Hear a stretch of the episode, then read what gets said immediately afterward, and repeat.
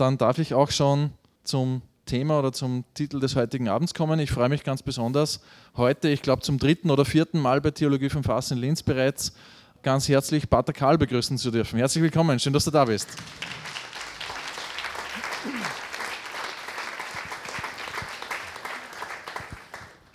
Pater Karl haben wir in, in, seinen verschiedenen Funktionen die letzten Jahre schon ein paar Mal gehört. Es war immer spannend, immer gut besucht.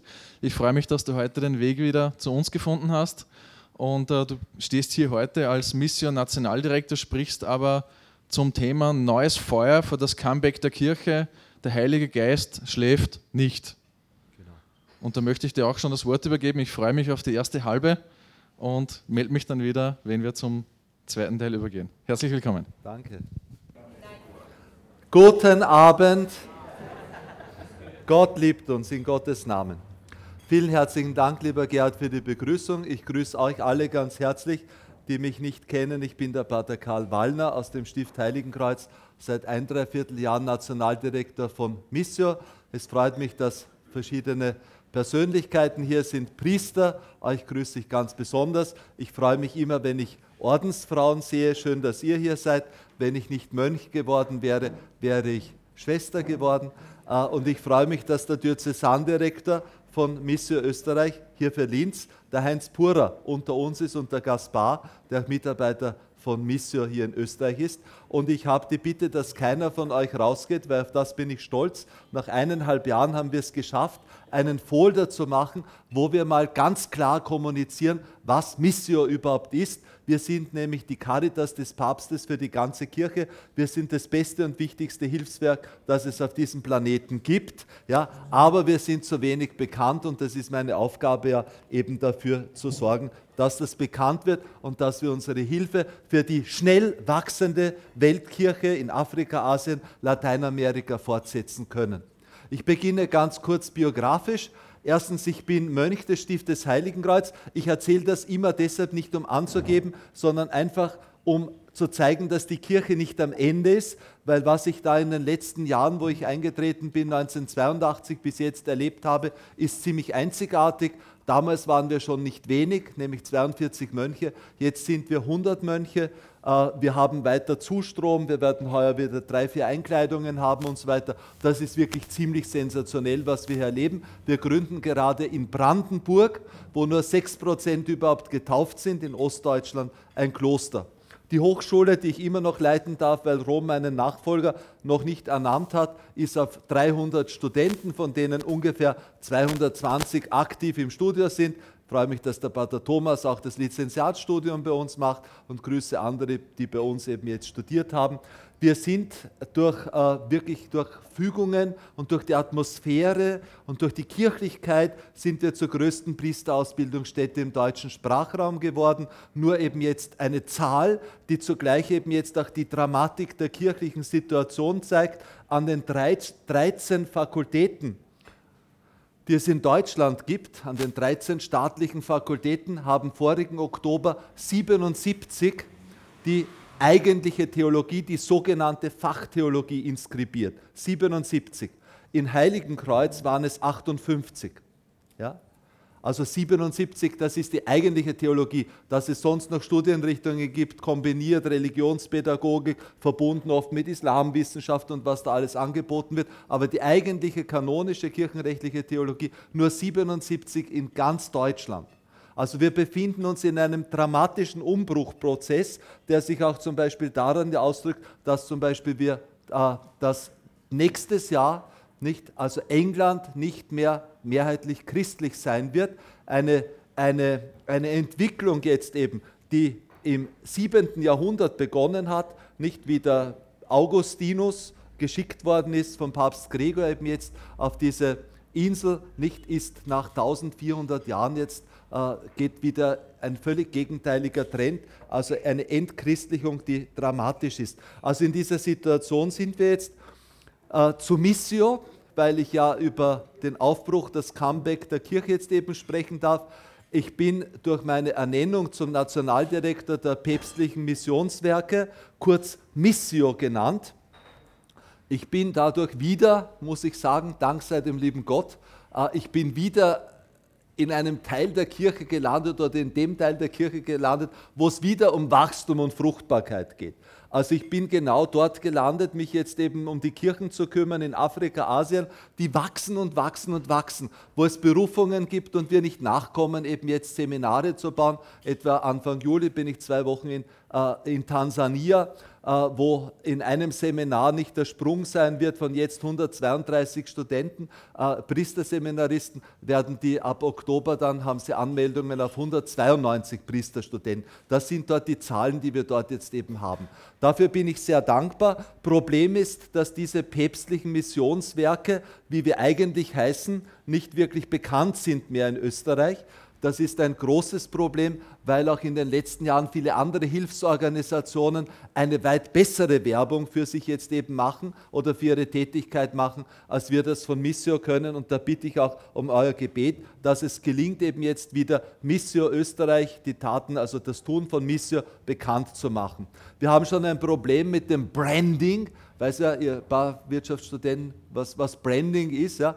Also, weil zum Beispiel wir haben weltweit, uns gibt es in allen Ländern, wir sind die Caritas des Papstes, kann man sagen. Ja, also das, so versteht man es vielleicht am besten. Nicht? Also wir sind in allen Ländern der Welt, aber wir heißen überall anders. Nicht? Also in Österreich heißen eigentlich päpstliche Missionswerke und Gott sei Dank hat man da schon in den 70er Jahren den Namen Missio dafür erfunden. Der ist kurz, gibt es ein schönes rotes Logo eben jetzt, wie wir es da oben haben. Also das ist kurz, aber eben jetzt die Abkürzung auch für päpstliche Missionswerke wäre PMW.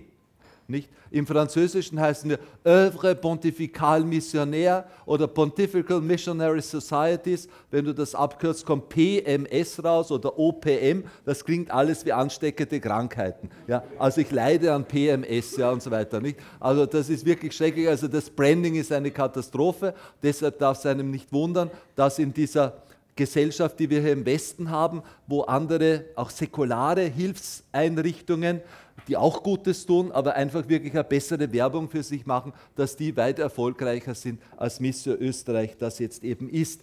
Wir sind die Hilfswerke des Papstes und ich war gerade letzte Woche äh, unten in Rom. Wir hatten eine Woche das sogenannte General Assembly. Es gibt in jedem Land der Welt einen Nationaldirektor, der dann immer entsprechend die Diözesandirektoren hat. Äh, allein wenn man uns 130 nebeneinander gestellt hätte, nicht? Also da hättest du wirklich ein, ein, ein Bild aller Rassen auch, der verschiedenen Menschentypen gehabt. Ja? Also der, der, der, der, philippinische Nationaldirektor schaut genauso aus, wie man sich an Philippinen vorstellt. Und der von Burundi und Uganda, ja, und dann von Venezuela. Und der amerikanische Nationaldirektor ist natürlich dick, ja. Also das ist wirklich alles so, wie es irgendwie, äh, also wie, wie die ganze Welt beieinander. Nicht? Und äh, also wir, wir haben diese Aufgabe eben jetzt, die wachsende Weltkirche zu stärken, kann man sagen. Ja, das Problem ist, dass man nicht, wir haben das probiert, wir hatten jemanden dort, weil die auch beunruhigt sind, weil eben jetzt in den reichen Ländern die Spenden jetzt eben so rasch jetzt eben sinken.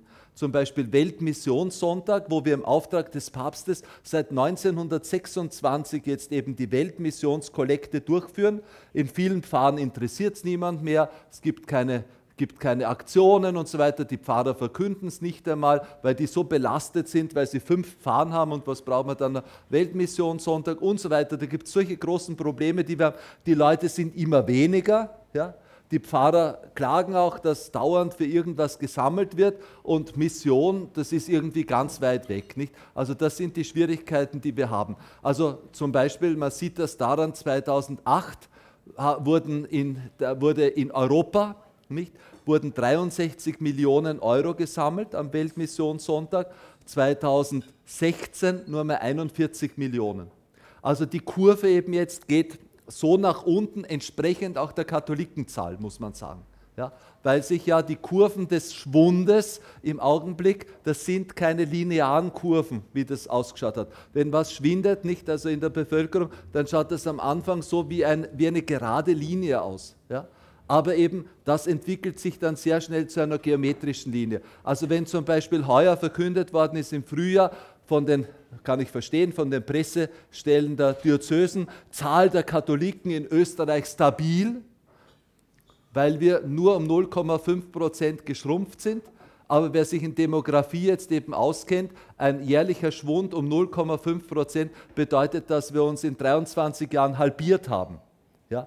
Also wenn die Wirtschaft um 0,5 Prozent schrumpfen würde, ja, würde die Panik ausbrechen. Das wäre das, der, der, maximale Supergau eben jetzt in der Ökonomie. Das ist die Situation, die wir jetzt eben haben. Auf der anderen Seite zum Beispiel in den ganzen Ländern, wo die Kirche auch zahlenmäßig sehr stark wächst, eben jetzt haben wir einen sehr starken Anstieg einen sehr starken Anstieg jetzt eben auch der Spenden. Also man kann das auch ablesen. Aber natürlich, wenn in Tansania, ich habe das miterlebt übrigens in der Serengeti, bei einer Messe in einer Kirche, die wir gebaut haben, dort kannst du um 20.000 Euro eine richtig große Kirche bauen. Äh, in, der, in der Masai Mara war das. Ja, und, äh, und ich habe das dort erlebt, wie dort eben jetzt äh, bei dieser Masai-Messe, da habe ich schöne, auch ein schönes Video hier drin, das zeige ich jetzt nicht, weil bei der Masalmesse wurde zum Beispiel für den Peterspfennig im Juni gesammelt. Ja? Also das weltweite Solidarität, da sammeln die Armen dort, sammeln, geben dort ihre weltweite Kollekte jetzt eben, um den Heiligen Vater, um den Papst zu unterstützen, seinem weltweiten Wirken. Aber wenn zum Beispiel in Tansania, wenn die beim Weltmissionssonntag jetzt 100, äh, 140.000 Euro sammeln in ganz Tansania. Tansania ist elfmal so groß wie Österreich. Äh, wenn die 140.000 Euro sammeln und im nächsten Jahr 180.000 Euro, dann ist das ein Plus um 25 Prozent, also gigantisch, aber in Wirklichkeit sind es nur um 40.000 Euro mehr. Ja? Und im selben Zeitraum geht die Kollekte in Frankreich zum Beispiel um eine Million zurück. Ja? Also das ist die Dramatik, die wir haben, weil wir päpstlichen Missionswerke haben eigentlich Weltkirche gemacht. Die Idee war, dass eben jetzt die Gläubigen weltweit, dass Mission nicht eine Sache ist von, äh, von Staaten oder von Herrschern, die zugleich kolonisieren, sondern dass die Gläubigen wünschen, dass das Evangelium auch den Menschen verkündet wird, die eben jetzt Christus noch nicht kennen. Und deshalb hat der Gedanke der päpstlichen Missionswerke immer begonnen, wir müssen nicht nur Geld geben, wir müssen auch beten. Unsere Gründerin, die Pauline Charicot, auf die die päpstlichen Missionswerke zurückgehen im Wesentlichen, hat gesagt, nicht also äh, jeden Tag ein Gesetzchen Rosenkranz, für einen der Kontinente, der hat den lebendigen Rosenkranz gegründet, der hier dank dem Heinz Purer in Oberösterreich auch sehr stark ist. Ein Gesetzchen vom Rosenkranz eben jetzt äh, pro Tag für einen Kontinent. Fünf, die beten, beten dann für die ganze Welt. Also ein Rosenkranz für die ganze Welt. Und zugleich eben jetzt hat sie gesagt, einen Centime pro Woche. Also das wären 50 Cent pro Woche. Sie hat zwei Millionen Franzosen gehabt und plötzlich war das Geld da und wir sind eben seit dieser Zeit, ist die katholische Kirche mehr gewachsen als in der ganzen Geschichte zuvor. Wir waren 1914 266 Millionen, wir waren 2014 1,3 Milliarden. Wir sind die größte Glaubensgemeinschaft dieses Planeten und die katholische Kirche wächst weiter, demografisch sehr stark. Nur um uns auch einzuordnen, ja, weil wir ja sehr beschäftigt sind mit unseren kirchlichen Problemen. Aber wir machen im deutschen Sprachraum, wir Katholiken des deutschen Sprachraumes sind nur 3% der Weltkirche. Ja? Also quantitativ sind wir nur 3% der Weltkirche. Ja? Deutschland, Österreich, Schweiz. Ja? Trotzdem sind wir wichtig, wir haben Kultur, wir haben Tradition, wir haben Kirchen, die 1000 Jahre alt sind, mein Kloster ist fast 900 Jahre alt. Wir haben auch noch die ökonomischen Möglichkeiten, eben jetzt zu helfen und unser Geld ist in diesen Ländern auch, wie soll ich sagen, das 10, 20, oft 50, 60-fache, 100-fache oft wert. Also wir haben hier noch eine Möglichkeit, diese Kirchen in ihrer Dynamik jetzt eben aufzubauen und ihnen zu helfen. Das sage ich immer, um, äh, also was, was, ihr seid jung, ich möchte auch gleich Werbung machen, äh, weil mir das wichtig ist. Wir schicken immer mehr Volontäre runter. Das ist ein Programm von Missio. Andere machen das sehr intensiv. Die Jesuiten, die Salesianer Don Boscos mit dem Peter Rinderer, der heuer zum Priester geweiht wird, die haben so ein Programm eben jetzt. Wenn ihr, wenn ihr zwei Monate in eurem Leben Zeit habt, geht es irgendwo Geht es irgendwo nach Afrika, geht es nach Peru, helft bei den Seligpreisungen mit, ja, macht Schulunterricht eben jetzt in Indien bei, bei unseren Schwestern und so weiter. Das zahlt sich wirklich aus, weil man kann die Weltkirche nicht aus Filmen man kann sie nicht aus Bildern erleben. Du musst dort gewesen sein, du musst dort geschwitzt haben, du musst dort den Dreck erlebt haben auch, du musst dort die andere Mentalität erlebt haben, du musst dort erlebt haben, wie ein Gottesdienst, der zwei Stunden dauert, nicht langweilig ist. Ja, das muss man erlebt haben. Ja? Also Abenteuer Weltmission heißt es bei uns. Und ich versuche aber nicht nur Jugendliche nach Afrika zu bringen für diese Volontariatseinsätze. Ich fahre jetzt auch eben im äh, Juli, fahre ich mit äh, 24, 23 sind wir, fahren wir nach Tansania weil wir dort unsere Hilfsprojekte jetzt eben besuchen. Und so kannst du Afrika sonst nicht erleben, weil wenn du sonst runterfährst auf eine Safari, zahlst äh, 4000 Euro äh, bei uns kostet die Hälfte. Wir haben aber auch zwei Tage Safari dabei, muss ich sagen. Ja. Und, äh, und hast du dann, äh, und, und du bist in einer Kunstwelt. Ja. Also du erlebst nicht das Afrika, wie es ist, sondern eben dort werden wir sein Bischofsweih, äh, Priesterweih miterleben von äh, Priesterstudenten, die wir finanziert haben und so weiter und so fort. Also so viel jetzt mal zur Mission. Äh, wie ich ernannt worden bin 2016, Uh, ihr wisst ja, die Hochschule Heiligenkreuz eben mit ihrem Boom, wo wir auch das Wachstum, den Ausbau durch Spenden machen konnten eben jetzt, da wurde ich immer wieder kritisiert, ist gesagt worden, ja, Pater Karl, jetzt wirst du dich halt ins Zeug werfen und wirst du halt für die, für die Christen in Afrika und Asien und so weiter. Jetzt wirst du halt für die Armen sammeln und so weiter und wirst da schauen, dass die Mission der Kirche dort weitergeht. Aber was ist mit uns in Österreich? Also das habe ich durchaus wirklich immer kritisch gehört. Was ist mit uns in Österreich? Wir haben jetzt eben einen Prozess bei Missio hinter uns, wo wir unsere fünf Aufgaben definiert haben, weil wir eben so viel machen. Ja, ist schwierig zu sagen, was wir machen. Und wir haben jetzt mal fünf Aufgaben definiert, wo man kurz sagen kann, was Missio macht. Erstens, wir stärken die wachsende Weltkirche. Zweitens, wir retten die Ärmsten vor Ort. Ich war selber in Haiti nach dem Hurricane da macht die Caritas und die UNICEF, die machen am Anfang besser, die sind dort bei Katastrophen. Ja. Aber dass in dieser einen Diözese in West-Haiti von 242 Kirchen waren 239 zerstört. Ja. Und Kirche bedeutet dort zugleich Schule, weil die Kirche dort die Bildung macht. Ja. Die baut niemand auf. Ja. Auch keine Caritas und andere Hilfsorganisationen. Und da sind wir dann dort. Ja oder eben jetzt diesen Witwen da äh, Fischerboote zu kaufen. Das ist dann Misse Österreich. Also wir retten die Ärmsten vor Ort, wir helfen Kindern in die Zukunft, ganz, ganz wichtig. Also das machen viele Hilfsorganisationen, aber unsere, unsere Sachen sind alle kirchlich. Das heißt, wenn ein Bischof jetzt eben äh, bittet, er braucht eine Kindergarten, Schule, ein Waisenhaus und so weiter. In Tansania ganz berührend gewesen dort der Bischof von Moshi, der einzige weit und breit, der eine Schule baut, das macht kein Staat eben jetzt für die Albinos. Eine Problematik, die uns nicht bekannt ist, aber eben mit diesen Resten des Geister- und Götzenglaubens dieser Naturreligionen eben gelten Albinos als verhext und ihnen werden magische Kräfte zugeschrieben. Also wer einen, wer einen Körperteil von einem Albino in seinem Haus vergräbt, der wird reich. Deshalb können diese Albinos nur unter Polizeischutz. Also ganz, sind normale Kinder, ja, nur dass sie nicht weiß sind, relativ häufig in Afrika.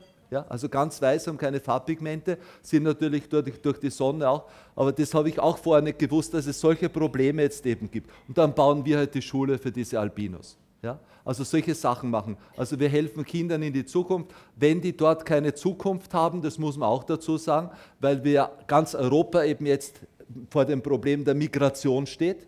Ja? Also dass ja wirklich ein Problem auch ist, ja? weil es können definitiv nicht alle kommen. Ja? Und wir werden da selbst im Gewissen angefragt, wie helfen wir? Ja? Also welche Hilfe leisten wir? Und da ist Missio auch da, wir helfen ihnen, dass sie dort eben Zukunft haben. Das ist wirklich eine wichtige Aufgabe auch von uns, weil die Bischöfe schimpfen auch immer und die sagen, bitte, ja, ihr müsst schauen, dass uns nicht die Leute davonlaufen.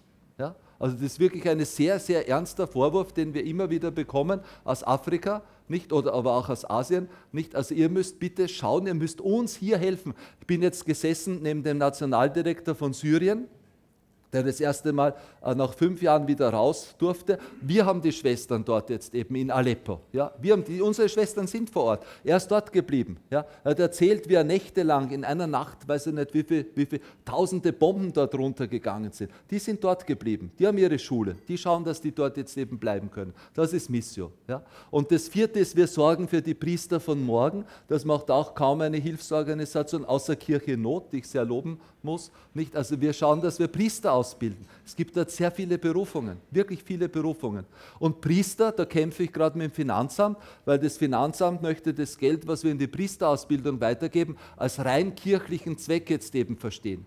Ja, jetzt habe ich denen gesagt, seid ihr wahnsinnig, fahrt mal runter nach Afrika. Ja? Die Sozialarbeiter dort in diesen Ländern, das sind die Pfarrer. Jeder Pfarrer hat ein Waisenhaus, jeder Pfarrer hat eine Schule, jeder Pfarrer hat eine Armenausspeisung und so weiter. Jeder Pfarrer tut was, dass die Leute eben hier sozial durchkommen.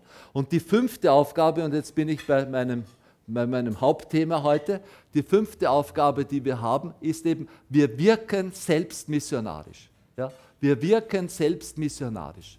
Und das ist eben wirklich ganz wichtig, denn es war unserer Gründerin ein großes Anliegen, nicht nur jetzt eben nach außen zu gehen, ja, sondern selbst eben jetzt bei uns selbst eine Mentalität zu entwickeln, die missionarisch ist. Und hier haben wir die größten Defizite. Und jetzt bin ich bei meinem Thema eben Comeback der Kirche bzw. Mission Manifest. Und ihr werdet dann in diesen, in diesen Foldern etwas Kleines drinnen finden. Äh, bitte, das Türkis haben wir gewählt, noch bevor dieser, äh, vor politischen Wandlungen und so weiter, aber es ist ja eine schöne Farbe.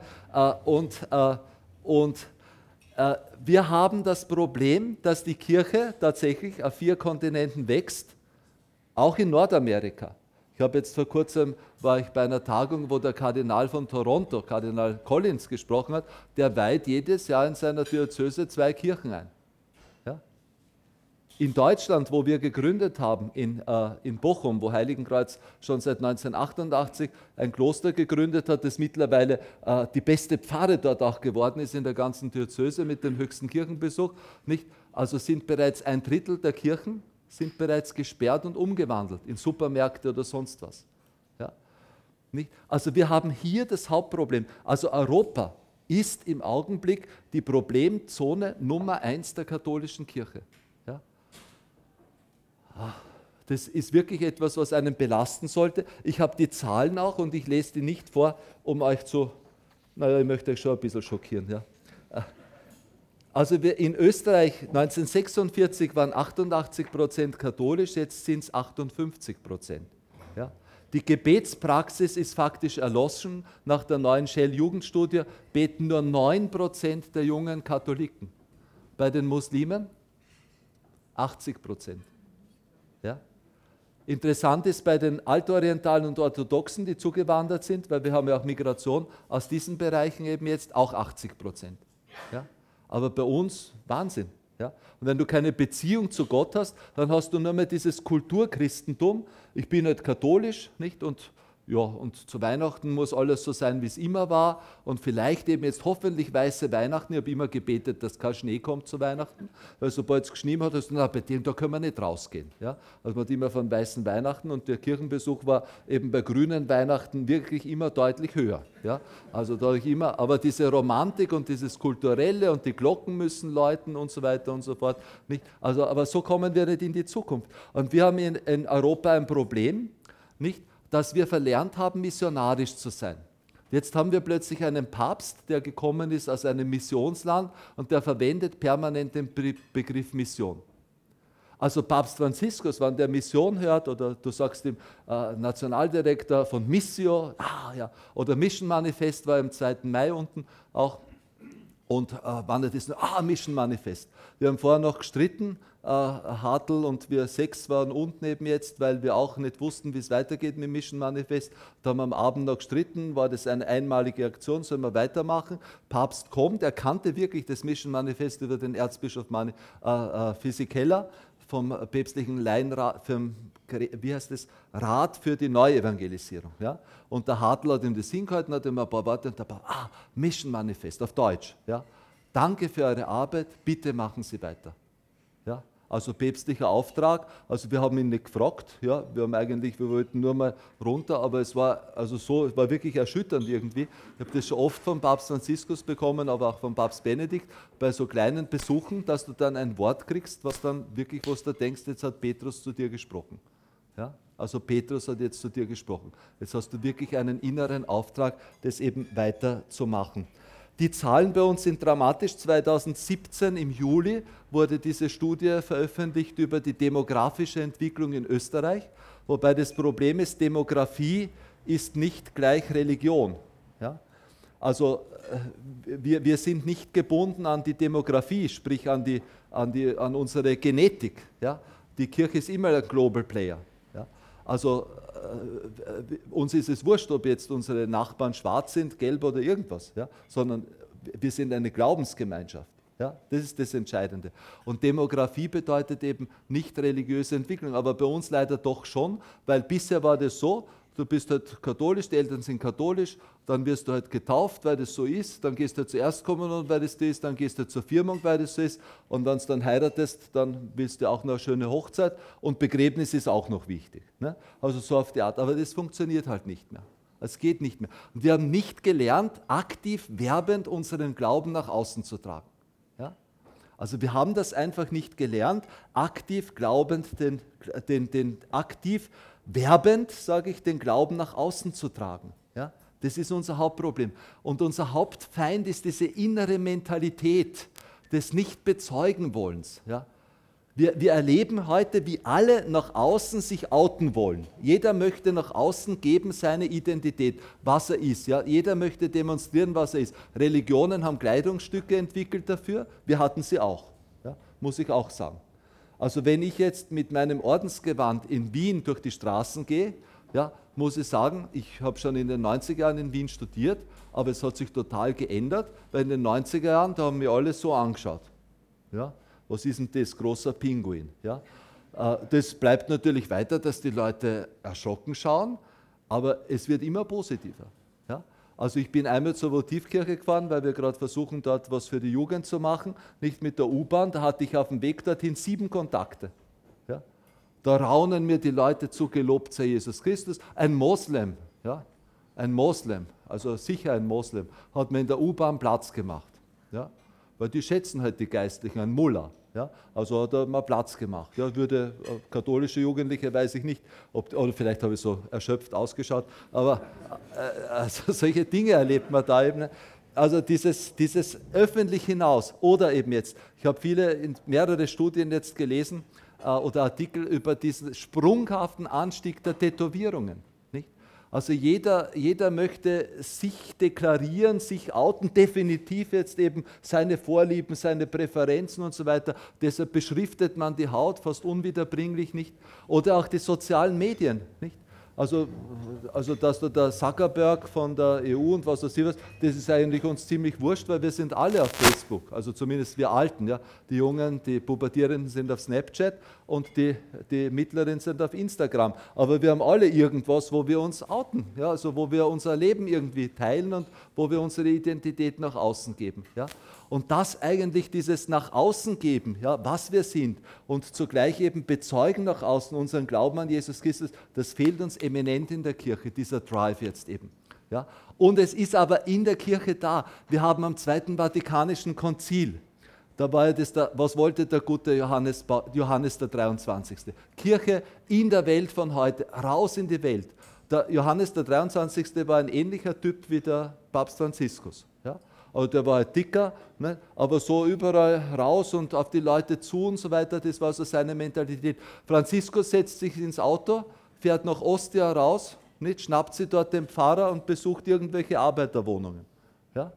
Das, das versteht er unter missionarisch. Nicht groß Ideologie oder wir müssen jetzt missionieren oder indoktrinieren, das gar nicht, ja, sondern überhaupt eine Mentalität entwickeln, ja, ich glaube an Christus, mich erfüllt der Glaube und ich möchte es nach außen tragen. Ja, so wie es im Evangelium steht, wovon das Herz voll ist, davon fließt der Mund über. Das ist eine missionarische Haltung. Und die Anfrage an die Kirche ist, ob wir diese missionarische Haltung haben. Und ich sage, wir haben sie zu wenig. Und wir haben sie verlernt und wir müssen sie neu lernen. Und das ist ein großer Lernprozess, weil wir innerlich das nicht mehr gewohnt sind. Wir haben unsere Blockaden. Wir haben unsere, wir haben unsere abgegrenzten Bereiche, unsere Territorien, wir haben unseren Religionsunterricht, wir haben unseren geschützten kirchlichen Bereich, wir haben die folkloristischen Feste, wir haben Fronleichnam, da ziehen wir raus.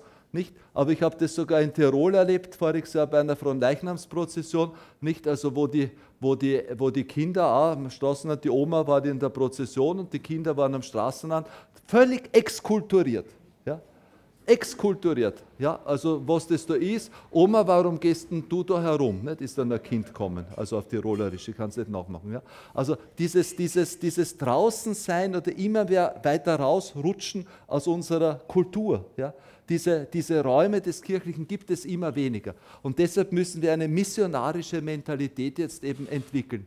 Papst Franziskus ist der Missionspapst. Ja, und es tut mir weh, dass das bei uns so wenig wahrgenommen wird. Äh, er hat schon mal eines bewirkt, weil seine Vorgänger, der Begriff Mission war ja negativ besetzt in den, äh, äh, also durch diese Sachen im 16. Jahrhundert, wo die Portugiesen, die Spanier und so weiter Mission in Form von Kolonisation betrieben haben. Das war dieses Kapitel im 16. 17. Jahrhundert. Im 19. Jahrhundert war es schon ganz anders.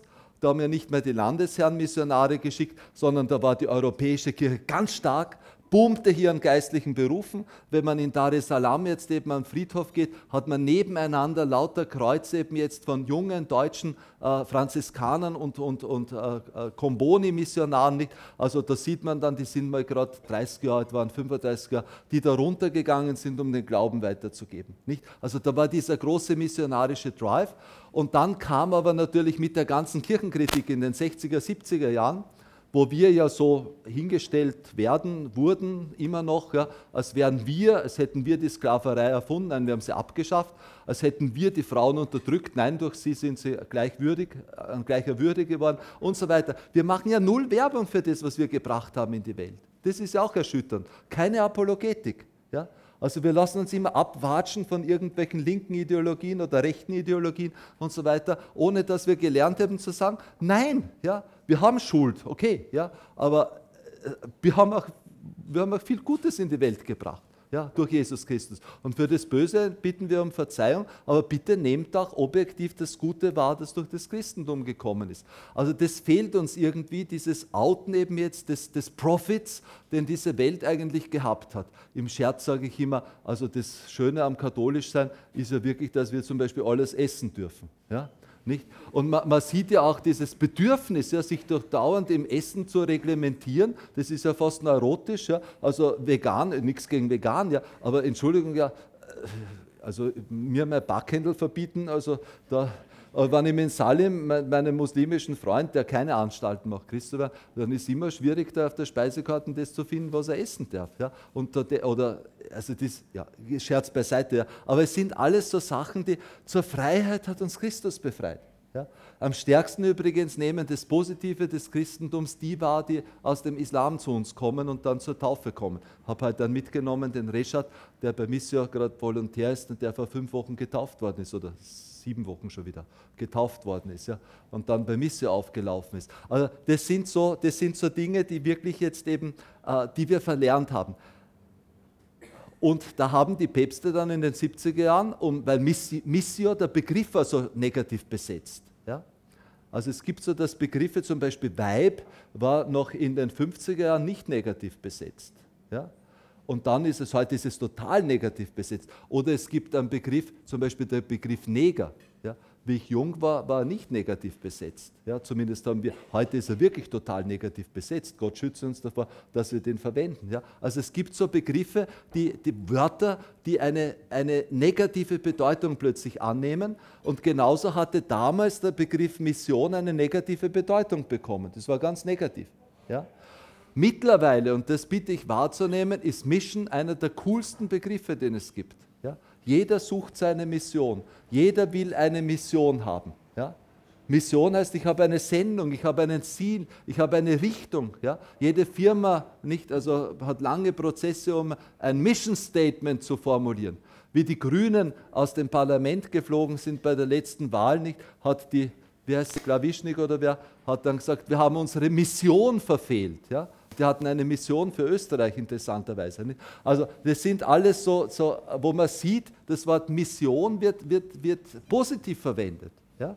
Und das ist wirklich auch so bitte wahrzunehmen. Und Papst Franziskus hat den Begriff, mit dem die Päpste das zum Schiffen versuchen, nämlich den Begriff Neuevangelisierung, den verwendet er nicht mehr. Ja? Also bei Papst Franziskus, der redet immer noch von Mission und missionarisch sein. Und das hat in Evangelii Gaudium in seinem ersten Schreiben, da ist sogar die Freude, die man hat, ist die Freude der Weitergabe des Glaubens, die Freude der Fruchtbarkeit. Ja? Für jeden von euch, der ein bisschen apostolisch tätig war, ja, es gibt keine größere Freude oder für Eltern. Was ist es für eine Freude für gläubige Eltern, wenn sie merken, dass ihre Kinder auch in einer Beziehung mit Gott leben? Was ist es für eine Freude auch für mich, war ich unlängst einen Bischof besuchen, am Bahnhof eben jetzt dann, dann werde ich von diesen Halbstarken angesprochen, das ist ja immer dasselbe, wann die dann einen Priester sehen, dann fällt das nächste, was ihnen einfällt, ist Amen oder Halleluja. Na, dann hast du eine Gesprächsmöglichkeit, dann redest du ein bisschen mit denen, dann kommst du auf, die sind ganz nett, am Anfang sind schockiert, er spricht sogar ja, und so weiter, aber... Aber das, also mir macht das Freude einfach, ja, weil das eine gewisse Fruchtbarkeit jetzt eben bringt. Ja, und das die Freude des Evangeliums, die Papst Franziskus meint, ist die Freude der Fruchtbarkeit der Weitergabe des Evangeliums. Und weil das in der Kirche noch nicht wirklich angekommen ist, ich habe noch drei Minuten, stimmt das? Und dann kommt das zweite, ja.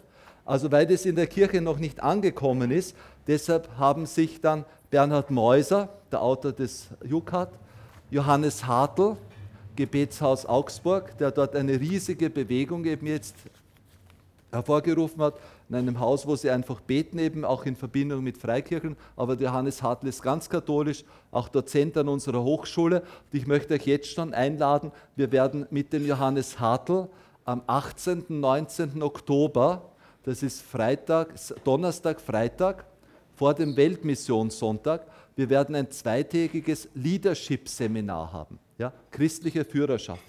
Ja, wir brauchen gute christliche Führerschaft. Wir brauchen Leute, die sagen, okay, ich mache was. Leadership. Ja? Wir haben heute zu viele Schafe und zu wenige Hirten. Ja? Da meine ich jetzt nicht nur Priester, sondern da meine ich wirklich alle, weil der Getaufte und Gefirmte, das ist ja noch nicht angekommen bei uns, was das Konzil wollte. In Afrika erlebe ich es. In Afrika die, die haben weniger Priester auf die Bevölkerung als wir, aber die Gemeinden sind lebendiger, weil die getauften und gefirmten Laien, die Katechisten, dort wirklich eben jetzt aus dem Glauben heraus verkündigend dort die Gemeinden jetzt eben aufbauen. In jeder Pfarre in Afrika hast du am Nachmittag draußen vor der Pfarre, hast du dann ein Zelt, dann steht der Katechist und erklärt den Rosenkranz oder was christliche Ehe ist. Spannend. Ja? Ich frage mich, wo haben wir das? Also wo ist denn das jetzt eben? Nicht? Also Leadership, christliches Leadership Management. Also wir haben zusammengetan und wir haben uns gedacht, wir müssen mal einen Schuss abfeuern. Ja? Und äh, dann haben wir gesagt, wie machen wir das? Haben wir gesagt, wir schreiben ein Buch. Haben wir gesagt, na, Bücher, die, die, wir haben dann ein Buch geschrieben, aber erst als Folge davon, Mission Manifest, die Spiegelfest Bestseller geworden. Wir haben gesagt, wir machen ein Manifest. Ja? Also wenn es ein kommunistisches Manifest und irgendwas gibt, dann kann es ein Mission-Manifest auch geben. Ja? Und wir haben in zehn kurzen Thesen jetzt eben dieses Manifest formuliert, was geschehen muss, dass es ein Comeback der Kirche gibt. Ich sage dazu, äh, das war wirklich nur gedacht, einmal so äh, eine Knallrakete abzuschießen. Wupp. Ja? Also die zehn Thesen, man könnte elf oder zwölf machen. Ja. Und das ging dann auch hin und her. Wir haben uns im Sommer getroffen in Augsburg und dann haben wir das mal grundsätzlich formuliert. Und dann gab es im Sommer, ich hatte gerade mit, bei Mission mit Betriebsproblemen zu kämpfen, hin und her und die Formulierung und das Bibelzitat noch dort rein und da. Und das ist immer länger geworden, das Zeug. Ja. Und dann habe ich gesagt, Schluss. Ja. Also da habe ich wirklich eine E-Mail an alle fünf anderen geschrieben, die da eben dabei sind. Äh, Schluss weil wenn wir jetzt noch weitermachen, dann kriegen wir einen 200-seitigen Text, den niemand mehr liest. Ja? Sondern es müssen zehn kurze Thesen sein, über die man dann streiten kann und so weiter. Aber ein Manifest ist, wann die Mutter, wann das Kind auf die Herdplatte greift ja? Und die Mutter kommt und sagt, liebes Kind, ja, also in Anbetracht eben, dass hier in dieser Herdplatte Energie verwendet wird und diese Energie dazu führt, dass diese Herdplatte eine gewisse Temperatur hat unter den physikalischen Gegebenheiten unserer menschlichen Natur, aber ist es gefährlich, nicht, also, also Entschuldigung, da ist das Kind schon lang verbrannt. Ja? Versteht? Du musst sagen, Hand weg, ja, und aus. Ja? Und genau das soll das Mission Manifest jetzt eben sein. Die zehn Thesen, die wir da drinnen haben, sind deshalb auch kurz und prägnant. Ich lese euch kurz vor. Also erstens, wir haben eine Sehnsucht, dass alle Menschen zu Christus finden. Das brauchen wir mal. Ja? Uns juckt es ja nicht mehr, dass die Kirchen immer leerer werden. Das ist ja ein Problem. Ja? Nicht? Zweitens eben jetzt, wir wollen, dass Mission zur Priorität Nummer eins wird. Da habe ich auch meinen Artikel drüber geschrieben in diesem, in diesem Sammelband über die zehn Thesen eben jetzt. Priorität Nummer eins. Der Papst Franziskus schreibt in Evangelii Gaudium Nummer 25, 27, 47 und noch, glaube ich, an zwei Stellen eben jetzt, alles in der Kirche muss Mission werden. Ich erzähle immer, wie ich äh, das Geld, wie ich den Schwestern in Meierling, Karmelitinnen, klausurierten Karmelitinnen geholfen habe, Geld aufzutreiben, auch über EU-Förderungen, dann stand in diesen EU-Projektanträgen als erste Frage, als erste Frage, ja, also ob das förderungswürdig ist, ja, ist die Restaurierung von dieser Konventmauer, ist sie gendergerecht? Ja? Okay, ja. Also Entschuldigung, bestimmte Institutionen haben ihre Ideologien, ja, die sie auch durchsetzen. Ja, genauso müsste bei jedem kirchlichen Projekt die erste Frage sein, ja, also für den Bischof, für den Generalvikar, für immer für den Ordensoberen, ja, für, für, müsste die erste Frage sein, ist dieses Projekt, ist das, was wir da machen, wo wir Geld oder Personal rein, ist es missionarisch? Ja? Ich habe vorgestern erst auf Radio Maria gehört, den Jakob Bürgler, äh, Bischofsvikar jetzt in Innsbruck, war zeitlang hat er die Diözese verwaltet und der neue Bischof von Innsbruck, Hermann Glättler, war immer gut mit Missio, ist auch vor seiner Weihe zweimal zu uns gekommen ähm, und der hat ihn ernannt zum Bischofsvikar für missionarische Pastoral. Ja, das finde ich toll. Also die Frage, ist es missionarisch? Bringt es uns in die Zukunft? Ja? Also ist es wirklich etwas, was in die Zukunft jetzt eben bringt? Priorität Nummer eins. Dann drittens, wir glauben, dass die Chancen nie größer waren als heute. Ja? Schaut für heutige Jugendliche, Jugendvigil Heiligenkreuz. Wir haben einmal im Monat so einen steilen Gebetsabend eben jetzt mit Rosenkranzanbetung, herumziehen, kurz intensiver Predigt und was weiß ich was alles. Ne? Und die heutigen Jugendlichen sind völlig exkulturiert. Und deshalb ist für das Christentum auch so spannend. Ja? Also das Beispiel, was ich da erzählen wollte, ist, wir verwenden da zum eucharistischen Segen viel Weihrauch. Das Licht aufs Allerheiligste, viel Weihrauch. Und dann kam, ganz am Anfang, kam ein, ein Jugendlicher zu mir und sagte, Pater Karl, ihr seid voll cool. Ja?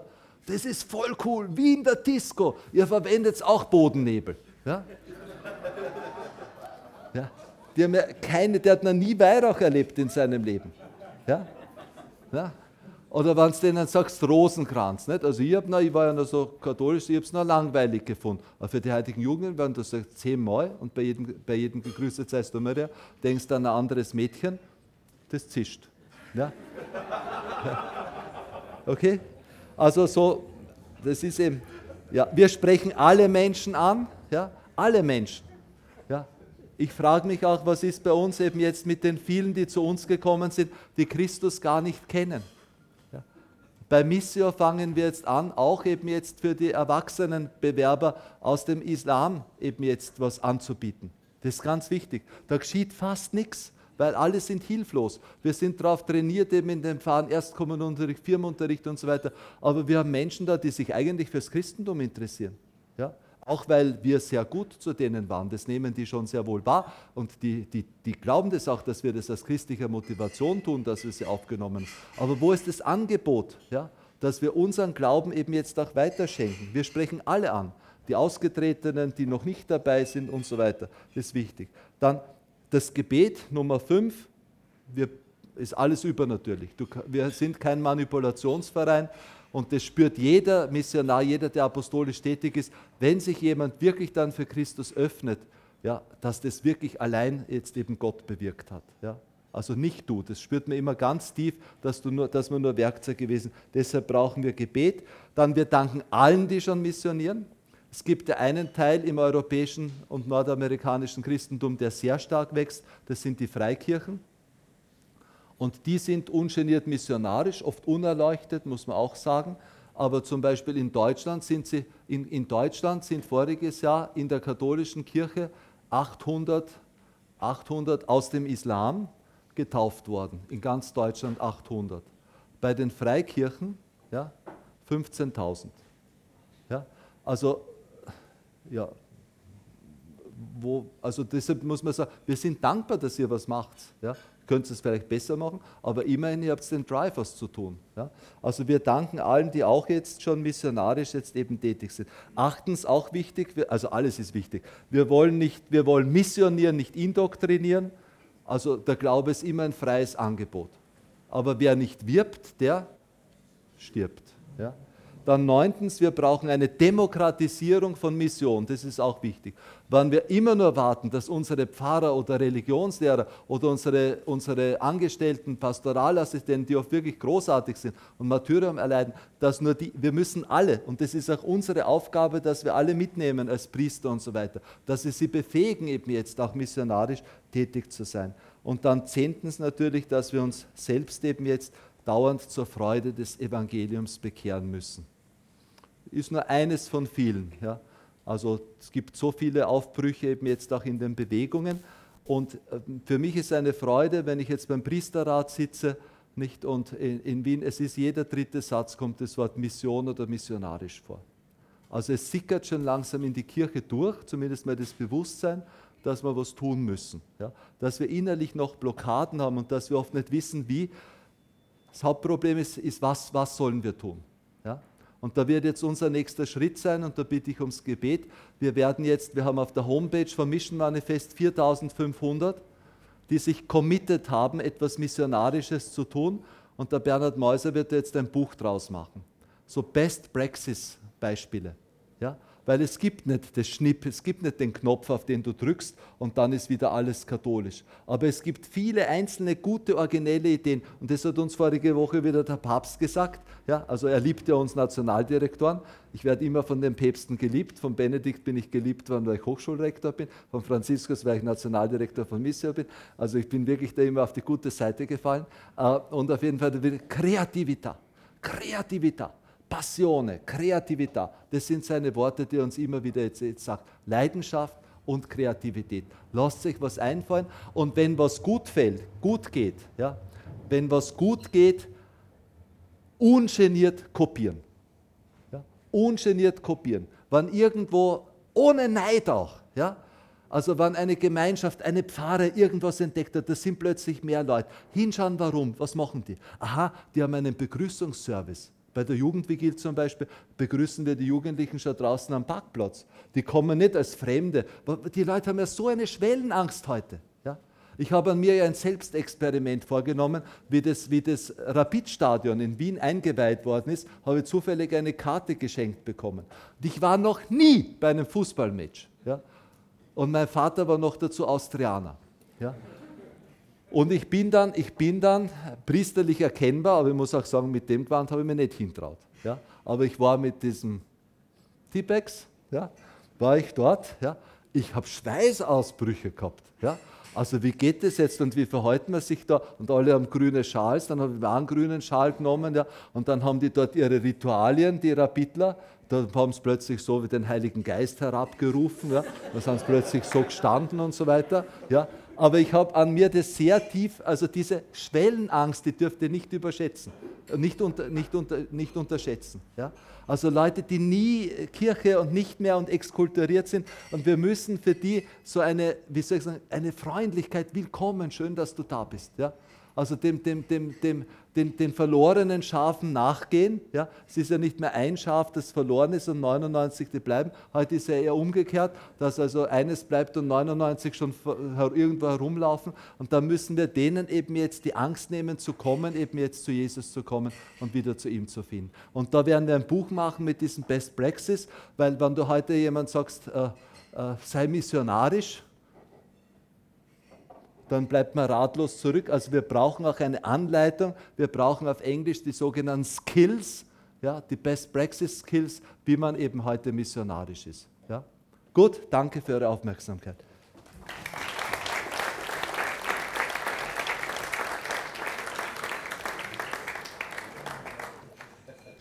Lieber Pater Karl, danke für, deinen, für die erste halbe. Zu lang. Das passt gut. Ich wollte gerade zum Schluss noch sagen, äh, oder mein, mein, mein, erstes Kommentar wäre gewesen, jetzt spannst du uns auf die Folter und verrätst uns die zehn, äh, die zehn äh, Thesen. Thesen nicht. Ja, hast du dann doch ja. gemacht, danke dafür.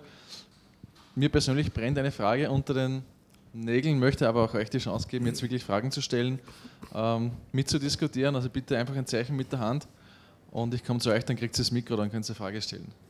Dann stelle ich die erste. Wie machen wir es jetzt, Pater Karl? Du hast uns jetzt gesagt, warum es ja. wichtig ist. Awareness schaffen, sagt man in, in ja. der Führungstheorie. Und jetzt haben wir gehört, in welche Richtung es gehen soll. Und mhm. es gibt jetzt anscheinend was, was, was braucht man dafür, damit man ein missionarisch tätig werden kann? Muss man immer eine große Organisation haben, viel Geld? Was braucht man dafür? Also Missionar, um ein guter Missionar zu sein, brauchst du gerade kein Geld. Ja, da brauchst du eine gewisse Bedürftigkeit auch. Das war auch sehr interessant in Heiligenkreuz bei uns, wie wir zum Spendensammeln angefangen haben, hat mir ein ein Priester gesagt, das schaut euch Heiligenkreuzer gar nichts. Ja, wir haben ja Grund und Boden, dass ihr mal arm seid und auf Spenden angewiesen seid. Ja, das demütigt euch. Ihr werdet es aber bekommen. Erstens werdet ihr das Geld kriegen für die Hochschule. Zweitens werdet ihr Berufungen bekommen. Und drittens werdet ihr viele Freunde haben. Und genau das ist gekommen. Ja, also Gott schütze uns, die Missionare. Jesus sagt, kein Hemd mitnehmen, keinen zweiten Rock und so weiter. Also das nicht. Was, was wir brauchen, wenn man, wenn man das Gefühl hat, ich sollte was machen, ja, dann darf man die Gedanken fliegen lassen, aber ich verbiete dann immer gleich irgendwas zu machen. Ich sage, tu jetzt einmal ein Jahr beten. Ja? Ein Jahr beten. Ja? Also wenn man die Idee hat, wir müssen in unserer Pfarre was für die Jugendlichen machen, nicht gleich ein Konzept für ein großes Jugendfest oder sonst was, ja, sondern einmal, einmal in der Woche holt euch drei, vier andere Leute oder tut euch zusammen, macht einmal eine Stunde Anbetung jede Woche. Ja, es gibt ein konkretes Beispiel, warum ich das sage. In Zug in der Schweiz eben jetzt, da wurde ein aufgelassenes Kapuzinerkloster zum Verkauf angeboten. Ziemlich wunderbar konnten das, hat es die dortige bürgerliche Gemeinde gegen die Priester, die wollten das nicht, aber gegen die Priester haben es der Gemeinschaft der Seligpreisungen dann gegeben und plötzlich saßen die Seligpreisungen dort mitten im Zug, einer der reichsten Gemeinden eben jetzt in der Schweiz, aber auch der säkularisiertesten und wussten nicht, was sie eigentlich tun sollen. Kaum Leute bei den Gottesdiensten und dann haben wir die erzählt, dann haben sie ein Jahr nur gebetet, nur gebetet. Ja? hat so ein bisschen gemacht, nur gebetet. Ja? Und nach einem Jahr standen zwei junge Schweizer Studenten da, die in Amerika waren, und haben gesagt, können wir am Sonntagabend immer Anbetung halten. Ja? Und aus dieser Anbetung ist dann die Adorei-Bewegung entstanden in der Schweiz, ja, die jetzt in allen größeren Städten schon ist, junge Leute jetzt eben anzieht und wirklich substanziell für die Zukunft eben jetzt der Schweiz ist. Also da, wir brauchen das Übernatürliche ganz stark. Zweitens, wenn du gebetet hast, ja, äh, wirst du dann bitte, dann mach etwas. Ja? Also äh, auch, äh, auch wenn es unvollkommen ist. Ja? Also es ist oft so, die, die sogenannte symbolische Tat, wie es bei der Legion Mariens heißt, wenn du einen Arbeitsauftrag oder wenn du Apostolat nicht schaffst, dann mach irgendwas Symbolisches. Oft nimmt Gott, nimmt dann den guten Willen, ja, was du tust, reinigt es und erst im zweiten oder dritten Schritt kommt dann das raus, was Gott eigentlich will. Aber du hast mal durch Überwindung und durch deinen guten Willen Gott gezeigt, dass du was tun willst. Das ist ganz wichtig. Also wir haben keinen Auftrag, nur zu beten, das möchte ich auch sagen. Das ist ein großer Fatalismus, Gnadenfatalismus, der falsch ist, der hier oft gepredigt wird. Oft wird gegen Aktivismus gepredigt, wenn solche apostolischen Gruppen was machen. Das stimmt einfach nicht. Wann Jesus die Jünger aussendet, die letzten Worte sein Testament sind lauter Handlungsaufträge. Geht hinaus in die ganze Welt, verkündet das Evangelium allen Geschöpfen, macht alle Menschen zu meinen Jüngern. Fazit heißt es, macht, macht etwas. Ja? tauft sie im Namen des Vaters und des Sohnes. Wobei das Sakramentale ist dann erst der Gipfelpunkt des Ganzen. Ja? Also das muss man wirklich sehen. Also wir haben einen Handlungsimperativ von Jesus jetzt eben, aber diese Handlungen funktionieren eben nur, wenn sie vorher vom Gebet getragen sind.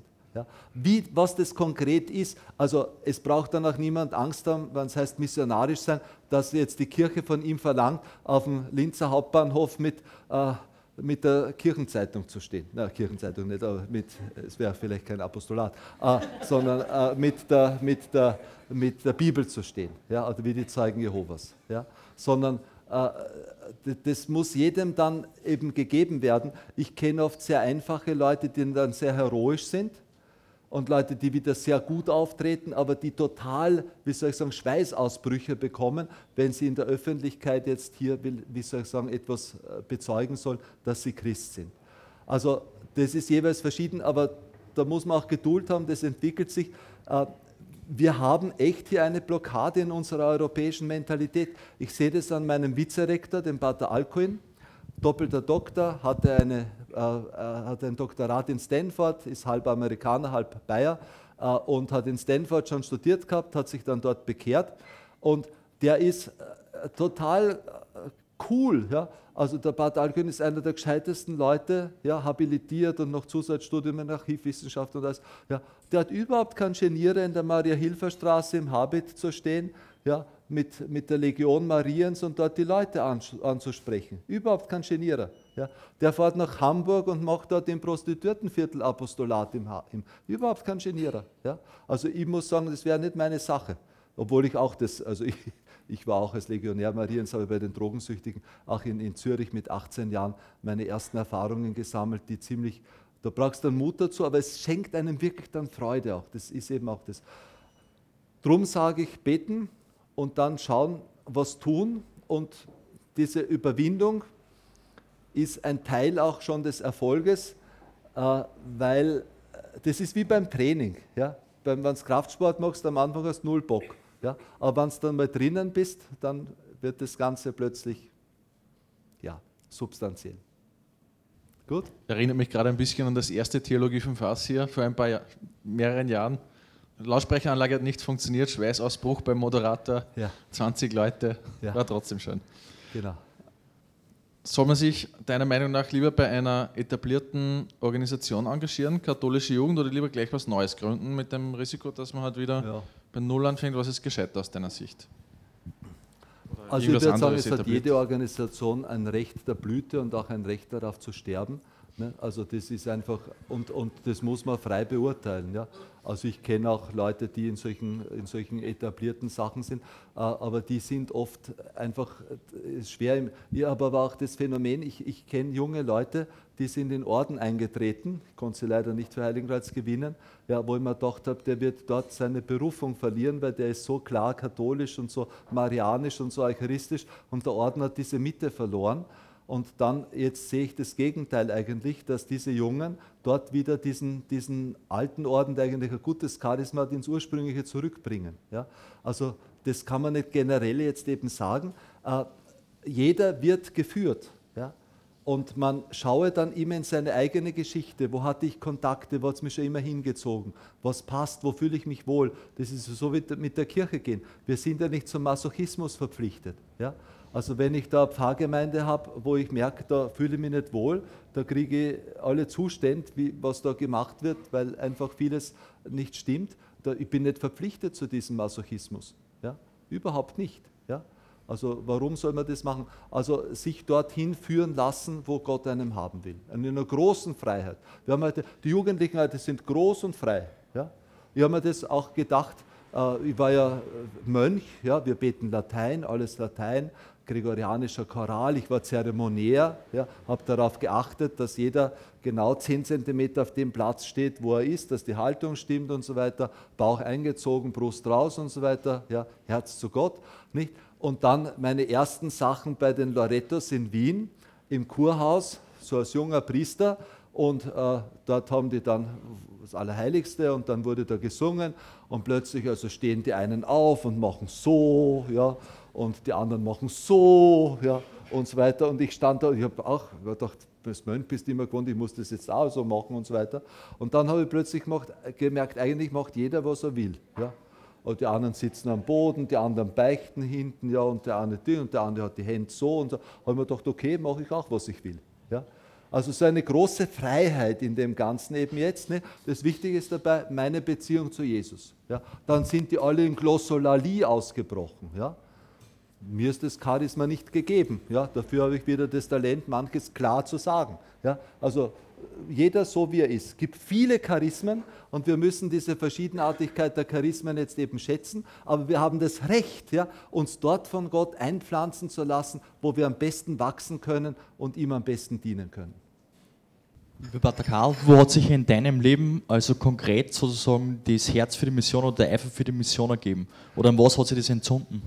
Also eigentlich schon, äh, ich bin ja mit 16, 17 eben wirklich sehr getroffen worden. Also diese, ein, eine echte Verliebtheit damals in Gott durch die Legion Mariens und dann auch durch diese Systematik, die bei der Legion Mariens war, dann Weitergabe eben jetzt an die andere.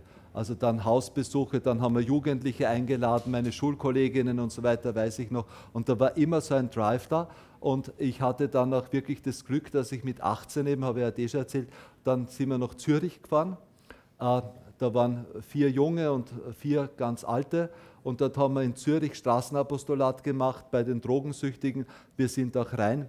Der eine, der Hans, Hans äh, Gmoser, ist jetzt Bürgermeister in der Steiermark, der damals mit mir mit war. Und da sind wir dann rein, da hatten gerade Autonome ein Haus besetzt dort in Zürich äh, und da lagen die Drogennadeln herum. Draußen sind die Eltern gestanden, die sich nicht reintraut haben. Da sind die Jugendlichen herumgelegt. Wir haben dann mit denen geredet. Das war für mich sehr erschütternd. Also und ich habe da wirklich gemerkt einfach, dass ich, dass ich etwas weiter schenken möchte. Ja. Das war für mich immer, äh, ich komme auch, muss ich sagen, ja, aus einem Sparmarkt und ich habe die Kaufmannsmentalität natürlich von meinem Vater, glaube ich, schon sehr stark gehabt, von meinem Großvater, der auch Kaufmann war, also einfach was verkaufen zu wollen. Ja? Aber ich wäre, ich wäre sicher, wenn ich, wenn ich das Geschäft weitergemacht hätte, kein erfolgreicher Kaufmann geworden. Ja? Also weil, mir, weil ich das weitergeben möchte, was mir das Wertvollste ist, das ist meine Beziehung eben jetzt zu Jesus Christus. Nicht, ich möchte, dass die anderen auch dieses Geschenk jetzt eben erfahren. Das ist mir das Teilen eben jetzt mit anderen und das tut mir das ist wirklich mein Leben auch, glaube ich. Ja. Darum glaube ich auch, dass ich jetzt bei der Mission am richtigen Platz bin. Aber Heiligenkreuz haben wir faktisch auch als Missionszentrum aufgebaut. Und für dich als Priesterstudent hier in Linz ist es eben auch wichtig, äh, weil ihr der Papst ja eine neue Ausbildungsordnung für die Seminare gegeben hat. Ganz neu, typisch Franziskus. Früher ist ausgebildet worden, also dass man intellektuell die Theologie gut kann, dass man die Liturgie gut kann, dass man im Gemeinschaftsleben jetzt eben lebt. Und der Papst hat jetzt eine vierte Säule dazugegeben, die Priester müssen missionarisch ausgebildet werden. Also die zukünftigen Priester müssen Missionare sein. Ja? Auch die hier bei uns in Österreich sind. Weil früher war es so, wir sind ausgebildet worden, um jetzt eben bestehende Gemeinden dann jetzt eben zu pflegen und zu hegen. Ja? Aber in, in 20 Jahren werden die Neupriester keine Gemeinden mehr haben die sie pflegen und hegen können, beziehungsweise diese Gemeinden werden so klein sein und so, so labil, ja, dass die unbedingt diesen missionarischen Drive jetzt eben brauchen, um weiterzukommen. Wären nicht die großen Medien auch interessant für die Mission, wie ja. der ORF oder etwas? Ja, weil wie die, der Liveball, da müssen wir nächsten Tag auch noch senden, weil die Eröffnungsfeier. Das war für mich erschütternd, ja. Ich war ja gerade in Rom und bin dann am Samstagabend zurückgekommen von Rom und dann sind die ganzen Medien voll um 10 Uhr am Abend eben von dieser Berichterstattung dort nicht und wann du dann äh, es gibt vieles, wenn man in die Weltkirche schaut, was einem hier erschüttert. Ich habe am nächsten Tag danach am Sonntag gleich eine Firmung gehabt und da wurden in zwei Fürbitten wurde gebetet, dass wir doch, also jetzt, wie soll ich sagen, dass wir doch offen sein sollen für alle ja, und andere Religionen respektieren müssen und so. Und keine einzige Fürbitte, auf keiner Firmung habe ich noch eine Fürbitte für die verfolgten Christen gehört. Und wir haben die größte Christenverfolgung, die wir haben. Ja. Und die Eroberung der Medien ist das prioritäre Ziel. Ja. Gott hat uns hier in die Hand gespielt, aber wir haben die Werkzeuge noch nicht ergriffen. Seit ungefähr zehn, also über die Massenmedien, über das Internet haben wir die Möglichkeit, uns so zu zeigen, wie wir sind, ungefiltert. Aber wir hätten heute auch die Möglichkeit, Radio und Fernsehen selbst zu machen und wir tun es nicht. Beziehungsweise das, was die offizielle Kirche hat, sind keine Verkündigungsmedien, das sind Berichtsmedien. Ja. Wieder aus dem Grund, weil wir es nicht gelernt haben, missionarisch zu sein. Ja? Es kann nicht sein, wenn du auf YouTube Jesus Christus eingibst, also nicht YouTube, sondern auf Google Jesus Christus eingibst und die erste Seite, die kommt, ist eine muslimische Seite, wo eben jetzt Apologie gegen, dagegen gemacht wird. Ja? Also da sind wir einfach überhaupt, zumindest hier bei uns in Europa, nicht auf der Höhe. Wenn man nach Afrika kommt und so weiter, da hast du mehrere Fernsehkanäle, meistens von den Freikirchen. Äh, wir bauen auch überall, wir helfen überall mit, weil diese ganzen Radioprogramme in Haiti haben wir einen Radiosender aufgebaut, eben jetzt haben wir auch Radio Maria dort mitgeholfen, weil das ganz, ganz wichtig ist. Ja. Aber die Medien sind das Schlachtfeld Nummer eins. Ja. Und äh, äh, Polen zum Beispiel ist deshalb eben auch katholisch, weil dort der Pater Tadeusz Ritschik äh, auch einen Fernsehsender aufgebaut hat. Und man sieht es auch, zum Beispiel in Heiligenkreuz übertragen wir die Montagsmesse über EWTN, 40.000 Menschen, die da mitfeiern. Ja, wenn ich in, in, in, der Schweiz aussteige aus einer Art, ah, Montagsmesse, also es ist unglaublich, EWTN, das sind alles so private Sachen. KTV zieht gerade voll an, weil dort eine neue Führung jetzt eben ist. Die werden mit Missio kooperieren. Also ich darf jetzt nicht alles verraten, aber es gibt da einige Sachen, wo, wo, wo wir da dran sind. Und weil nur über die, wir brauchen, wir brauchen die Medien äh, als, als Kanäle der, der Evangelisierung. Nicht, das ist die Möglichkeit, eben jetzt das Evangelium von den Dächern zu verkünden. Man darf es aber natürlich auch nicht überschätzen. Ja? Also das Entscheidende ist immer das Persönliche. Da muss eine Person dahinter stehen. Äh, manipulieren tun viele, wir tun es nicht. Ja? Wir bezeugen. Das muss ich trotzdem nur eine kritische Frage stellen, Pater Karl. Jetzt hast du gesagt, wir müssen unbedingt missionarisch tätig sein und wir müssen rausgehen und den Glauben bezeugen. Kann es nicht auch sein, dass manche einfach eine Berufung haben, so einen persönlichen Glauben, so in den eigenen vier Wänden, Sonntag in die Kirche? Ja, ja.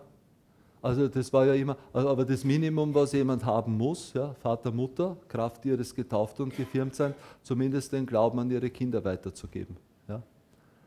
Also das werden sie auch gefragt bei der Taufe, ja, also ob sie dazu bereit sind, den Glauben weiterzugeben.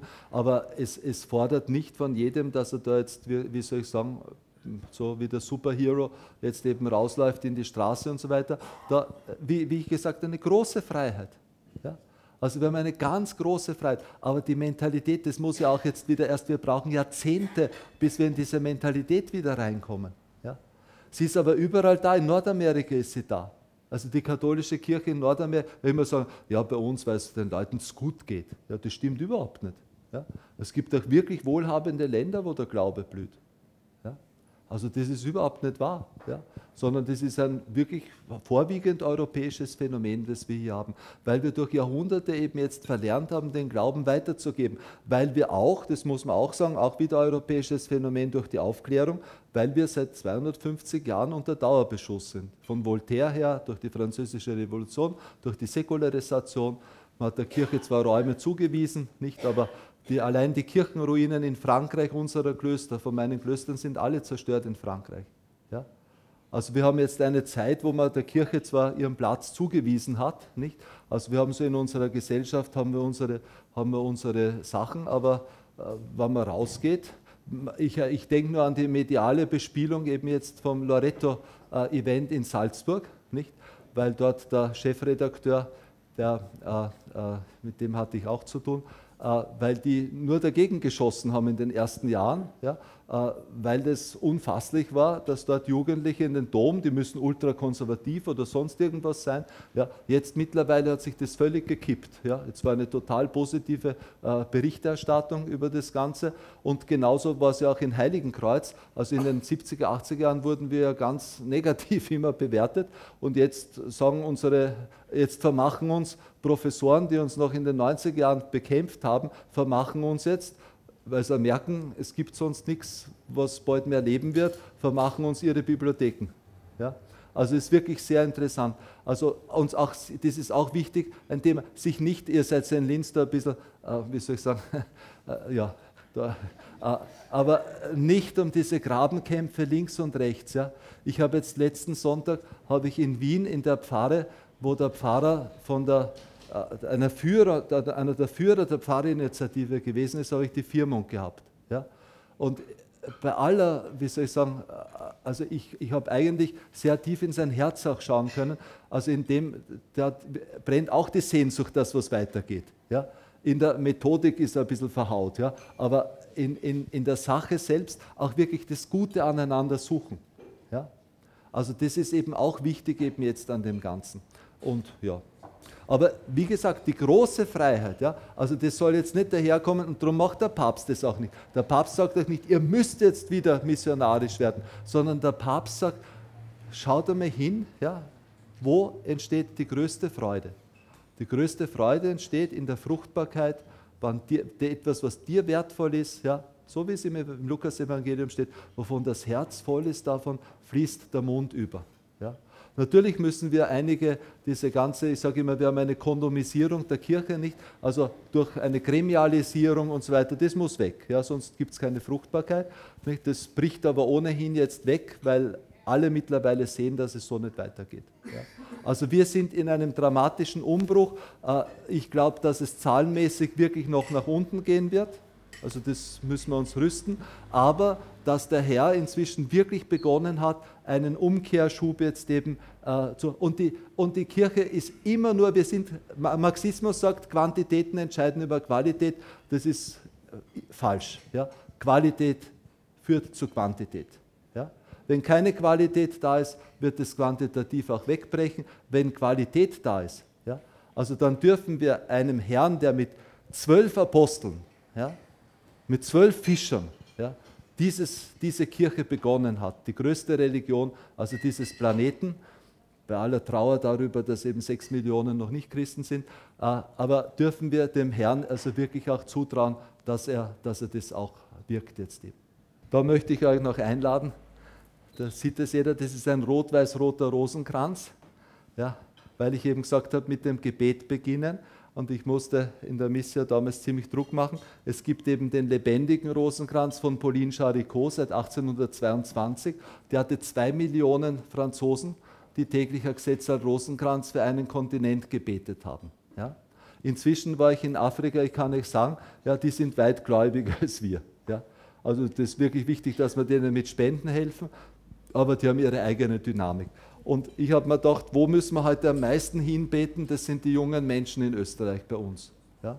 Weil ich das selber immer praktiziert habe. Ich habe den Rosenkranz, ich habe es im Scherz erwähnt, aber ich habe den Rosenkranz in dem Augenblick nicht mehr für langweilig gefunden, wo ich bei jedem gegrüßet seist du Maria an jemand anderen gedacht habe. Ja? Und dann habe ich mir gedacht, machen wir es doch so ein Gesetzchen vom Rosenkranz täglich für einen jungen Menschen in Österreich, der nicht mehr oder noch nicht eben jetzt im Glauben ist. Und wir haben genau vor dem 1. Mai 2017, 100 Jahre Fatima, begonnen. Wir haben jetzt 4600 Beter. Ich hätte mir gerne das Zehnfache schon gewünscht. Jetzt springt es gerade nach Bayern über. Die Farben unseres Rosenkranzes, den man umsonst kriegt, sind rot-weiß-rot. Für Bayern haben wir blau-weiß gemacht. Ja, und inzwischen seit vorgestern, äh, gestern, gestern sind die kommen. Interessanterweise habe ich auch als Fügung betrachtet, äh, gestern war der heilige Bonifatius, Patron Deutschlands. Schwarz, Rot, Gold haben wir auch geknüpfte Rosenkränze ja, von den Cenacolos. Und daraus machen wir jetzt auch noch ein soziales Programm. Ich habe den Pater Joe Unterberger, ein Franziskaner, den habe ich in Myanmar kennengelernt. Plötzlich ruft mich dort mal in Myanmar, in Burma, und plötzlich vor eben jetzt meldet sich der über WhatsApp. Ja, also er möchte mich unbedingt treffen. Pater Joe Unterberger ist ein Oberösterreicher, glaube ich. Eh?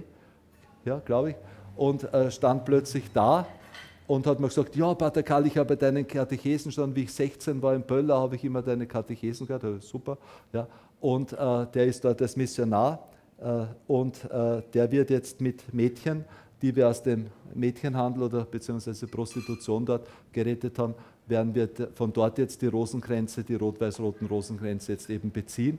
Und darum hätte ich eben auch deshalb gerne, dass nicht 4.600, sondern 460.000 Österreicher täglich ein gesetzlichen Rosenkranz beten. Weil der Reschat eben da ist, äh, mein erstes Gesetzchen oder zwei von meinen fünftäglichen Gesetzen sind für Muslimen. Ich wechsle immer frei. Ja. Also wenn man Jugendlicher über den Weg läuft, dann tue ich für den und so weiter. Aber ich habe einige, für die ich fix jeden Tag bete. Mein erster ist eben ein Bodybuilder, äh, also ich habe die Fotos von ihm herzeigt, ein Afghane. Äh, und der hat jetzt gewonnen in Wien bei der Musselmene, so ein bisschen wie ein Sohn für mich. Äh, und er macht aber gar keinen, er ist wirklich ein strenger Moslem. Also jetzt im Ramadan gibt es, also ja. Aber seit ich für ihn bete, er macht keine Anstalten, rennen mir andere, andere andere Taufbewerber aus dem Islam die Tür ein. Ja? Also die Fruchtbarkeit dieses Gebetes, die spüre ich schon sehr, sehr deutlich. Ja? Und wir bekommen inzwischen schon ganze Stapel von Zeugnissen auch. Ja? Natürlich ist der liebe Gott kein Kaffee, kein, kein Cola-Automat, sage ich auch immer. Also äh, im Gebet wird man oft geprüft. Äh, das dauert oft lange, oft erleben wir es gar nicht, die Bekehrung. Ja. Aber eben jetzt, äh, also ich glaube an die Kraft des Gebetes. Und wenn unsere Gründerin mit dem, mit dem Rosenkranz damals Weltkirche hervorbringen konnte oder mit, mitbewegen konnte, wo für die Missionskontinente gebetet worden ist, die jetzt die christlichen Kontinente sind, ja, dann, und ich habe jetzt auch in Rom schon lanciert, ich würde mir wünschen, dass in Afrika bei unseren Projektpartnern, das sind ja oft Schulen, ja, dass da für uns in Europa gebetet wird. Also in Indien äh, gibt es schon eine Schule mit 300 Mädchen, die treten jeden Tag in der Früh, da gibt es Videoaufnahmen, treten die im, im, im Hofbad mit ihren schönen Uniformen an und beten dann ein Gesetzchen Rosenkranz äh, for, the, the young people in Austria. Ja? Weil wir es wirklich brauchen auch. Ja? Also da, da ist eh im, im Missio-Folder ist eh drinnen auch, also wir haben das auch genannt, die Gott-kann-Bewegung. Und äh, ich glaube, dass ich, ich hoffe noch auf, auf größere Fruchtbarkeit. Ja, also auf jeden Fall habe ich einen sehr klaren Auftrag vom Herrn gehabt, das zu machen und schauen wir mal, wie es weitergeht. Pater Karl, ich habe noch eine Abschlussfrage für den heutigen Abend an dich. Ähm, du warst ja schon, du hast sehr viel Medienerfahrung, du warst schon bei Wetten das, ist schon eine Zeit her, damals gab es noch mit ja. Thomas Gottschalk, die Älteren genau, können sich noch das. erinnern. Ähm, du bist relativ viel auch in den Medien präsent, kennst dich aus. Was würdest du den jungen die irgendwie spüren, dass sie was machen sollen, raten, um dieses Drüberhupfen, wie du das genannt hast, über diese Schwelle, wo man sich vielleicht nicht traut oder nicht genau weiß, empfehlen, dass man macht, zum Gebet dazu vielleicht noch? Also du, du brauchst andere. Ja? Also du brauchst andere. Auf der anderen, du brauchst Vorbilder, du brauchst auch eine Führung, du brauchst die Sakramente. Ja? Du, du, du hast ja Blockaden, die Sakramente sind ja das Hilfsmittel. Dann beginnt ja Jesus in der Kommunion zu dir zu wirken. Dann nimmt er ja deine, deine Belastungen weg, wenn du beichten bist. Also du brauchst die Sakramente. Und du brauchst andere, die das mit dir tun. Gerade Jugendliche, wir sind ja, der, der junge Mensch ist sehr stark auf die Klick, auf die anderen eben angewiesen. Und das ist eben ganz wichtig, bildet Gemeinschaften. Ja? Bildet Gemeinschaften, tut euch zusammen.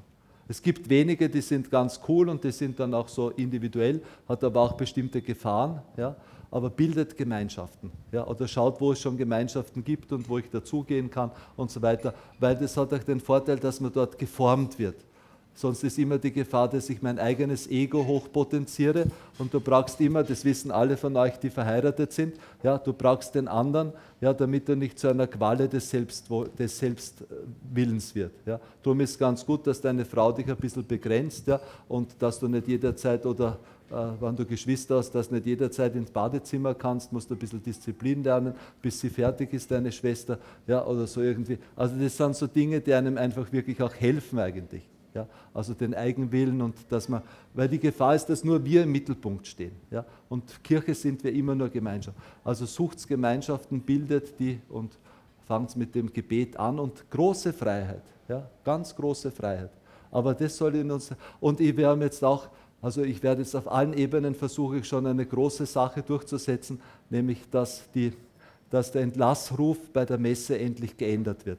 Es hat Papst äh, Johannes Paul II. schon Vorschläge gemacht. Es hat Benedikt schon Vorschläge gemacht. Franziskus vor kurzem hat auch gesagt, dass das falsch übersetzt ist. Es ist falsch übersetzt. Im Lateinischen heißt es ite missa est und das heißt geht, ihr habt eine Sendung. Ja. Ite ist noch dazu ein Befehl. Ja. Und heute ist übersetzt, gehet hin in Frieden. Und äh, Friede ist okay, ja. aber es klingt so, endlich habt ihr einen Frieden. Also es ist eine Entlassung in die Passivität ja, und in die Inaktivität. Und genau das ist das lateinische ite missa est, auch schon vom Wortklang. Missa est, ja. da ist was Scharfes drinnen, ja. was, was, was Dynamisches ist da drin. Also es gehört dringend anders übersetzt, alles andere ist besser als das. Wobei wir wir im Deutschen sogar noch Glück haben, weil im, im Englischen ist es noch prosaischer. The Mass has ended, go in peace. Ja? Also Befehlsver die Messe ist aus, ja, geht hin, furchtbar. Ja. Also, aber es, ich habe wirklich das Gefühl, dass der Zustand der Kirche im Westen genau diesen, diesen falschen Übersetzungen entspricht. Aber natürlich mit einer nur Neuübersetzung bringst auch nichts, aber wir brauchen, das muss ins Bewusstsein gehen, wir haben die Sakramente nur deshalb, damit wir dann in die Sendung gehen, ja, damit wir überfließen. Ja. Also dieses Bedürfnis irgendwie das zu bezeugen in Normalität, so wie der liebe Gottes das jedem zuweist, das wünsche ich uns in der Zukunft. Und es wird kommen. Lieber Pater Karl, Dankeschön für deine Worte heute Abend. Ich darf zum Abschluss noch den Pater Thomas mit dem Stammball nach vorne bitten.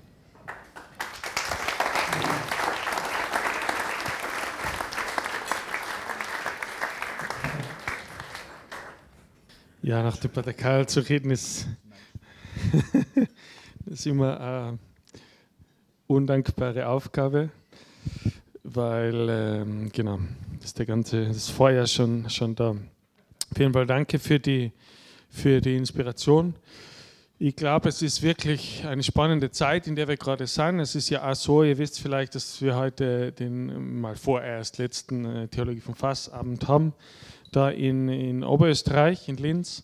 Und jetzt konnte man natürlich sagen, ja, wie macht, der Letzte macht das Licht aus und, äh, und so, gell? wer geht. Aber auf der anderen Seite ist das eine riesige Chance ja, äh, nämlich, dass die Staffette weitergeht. Äh, wir, es, es, brechen so viele Dinge auf. Ich sehe das äh, eben mit den Alpha-Kurse oder auf der Mehrkonferenz oder dem Heiligen Kreuz, wo so viele äh, neue Studenten sind, so viele Kontakte ich gerade auch wieder knüpfen kann, wieder, wieder beschäftigen kann und den, den Kopf und den, die, das Herz wieder öffnen kann für neue Ideen. Äh, es, es, es gibt so viel zum Tun und so viele engagierte Leute. Und ich glaube wirklich, dass der Heilige Geist, und das, ähm, das mache ich immer ein bisschen schon beim Manifest, vielleicht abgegangen, der Heilige Geist. Aber gut, es muss natürlich immer dabei sein. Ähm, wenn wir beten und wann wir, ich glaube auch speziell jetzt die letzte Frage, was sollen die Jugendlichen, was sollen wir als, als Christen tun? Ich glaube, es ist wirklich das, äh, hin, Herrn, bitten mit offenem Herz, mit offenen Händen um den Heiligen Geist, dass er uns ähm, ja, da in die richtige Richtung weist, erstens, und zweitens äh, die Kraft gibt, voranzugehen. Äh, jeder von uns wird gebraucht.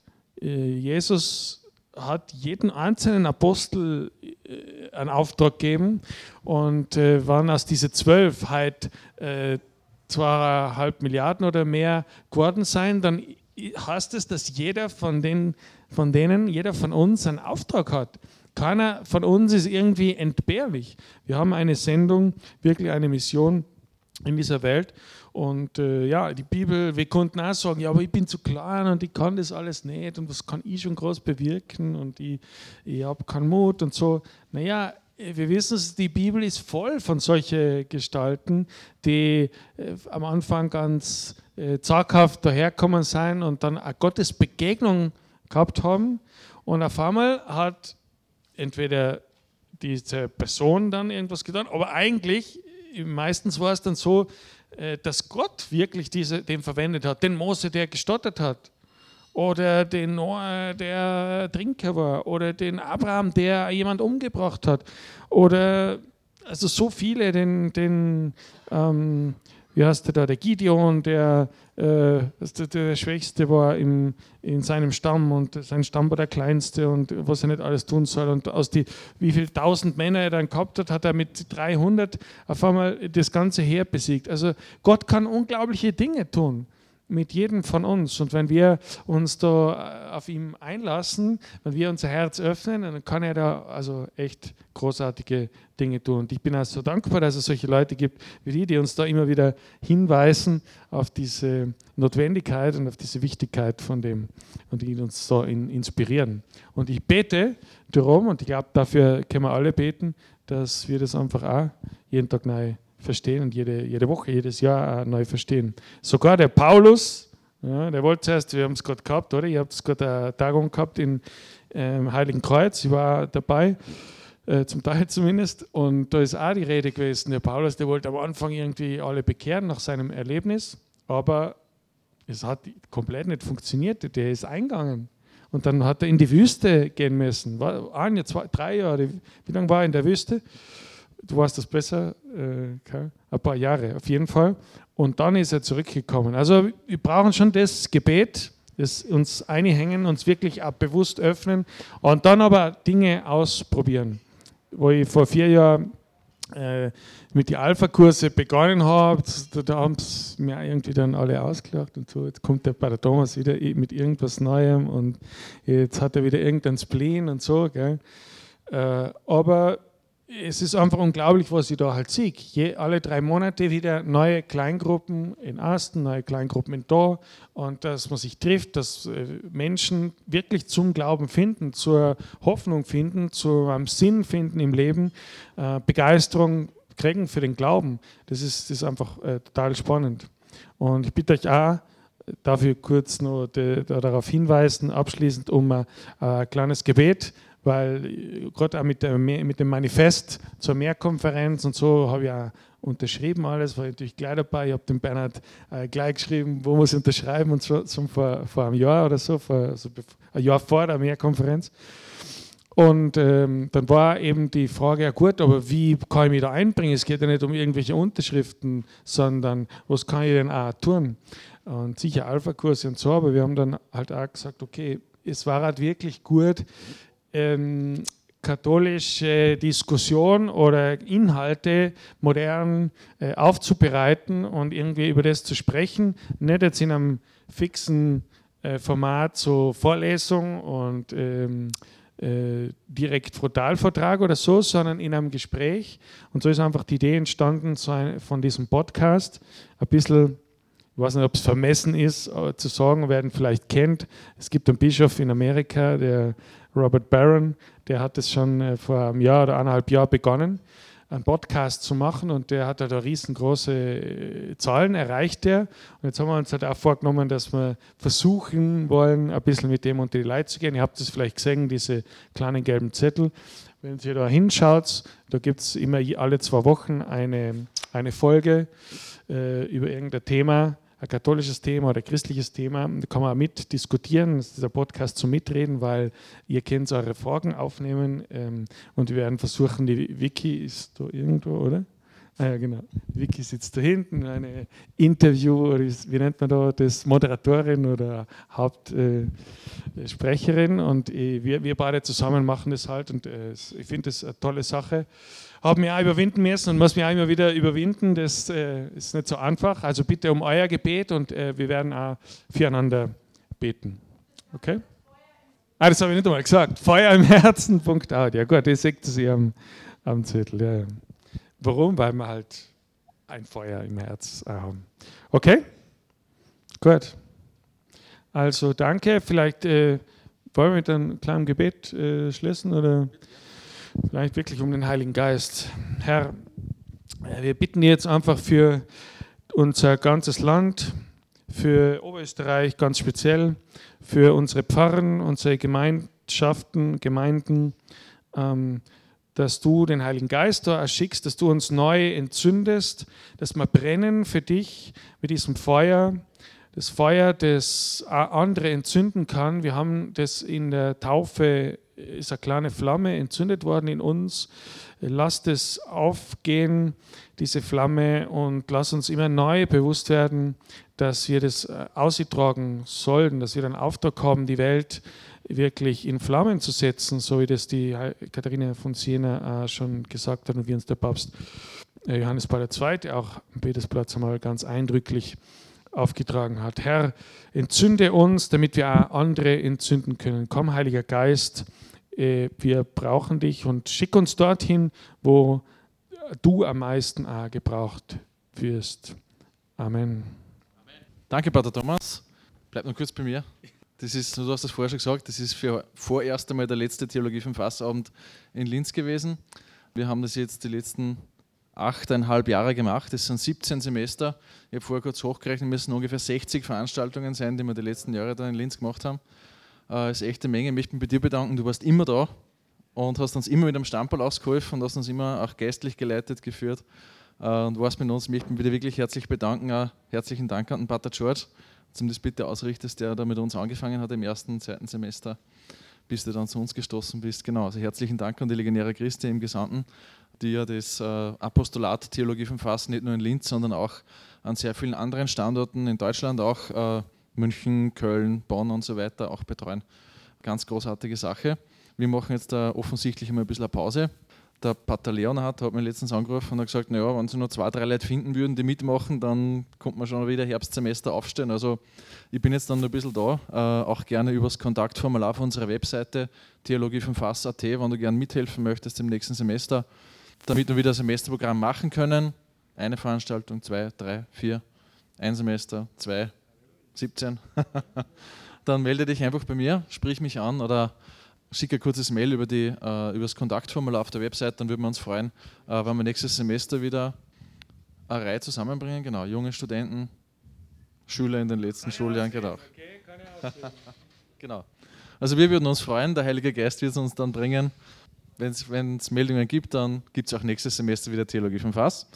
Ich möchte mich aber trotzdem erstens bei dir natürlich bedanken, auch beim Team bedanken. Wir sind, das kann man nicht mehr ganz so genau zählen, weil es sind ja schon relativ viele Kinder auch bei uns geboren äh, in unserem Team. Jetzt sind wir schon relativ viele Leute, also wir sind in, insgesamt im Organisationsteam ungefähr 15, die zusammengeholfen haben, es die letzten Jahre das zu organisieren. Auch bei euch ganz herzlichen Dank für alle einzelnen Tätigkeiten, egal ob das der Martin hinten bei der Technik und beim, beim Versand der Schriftstücke ist.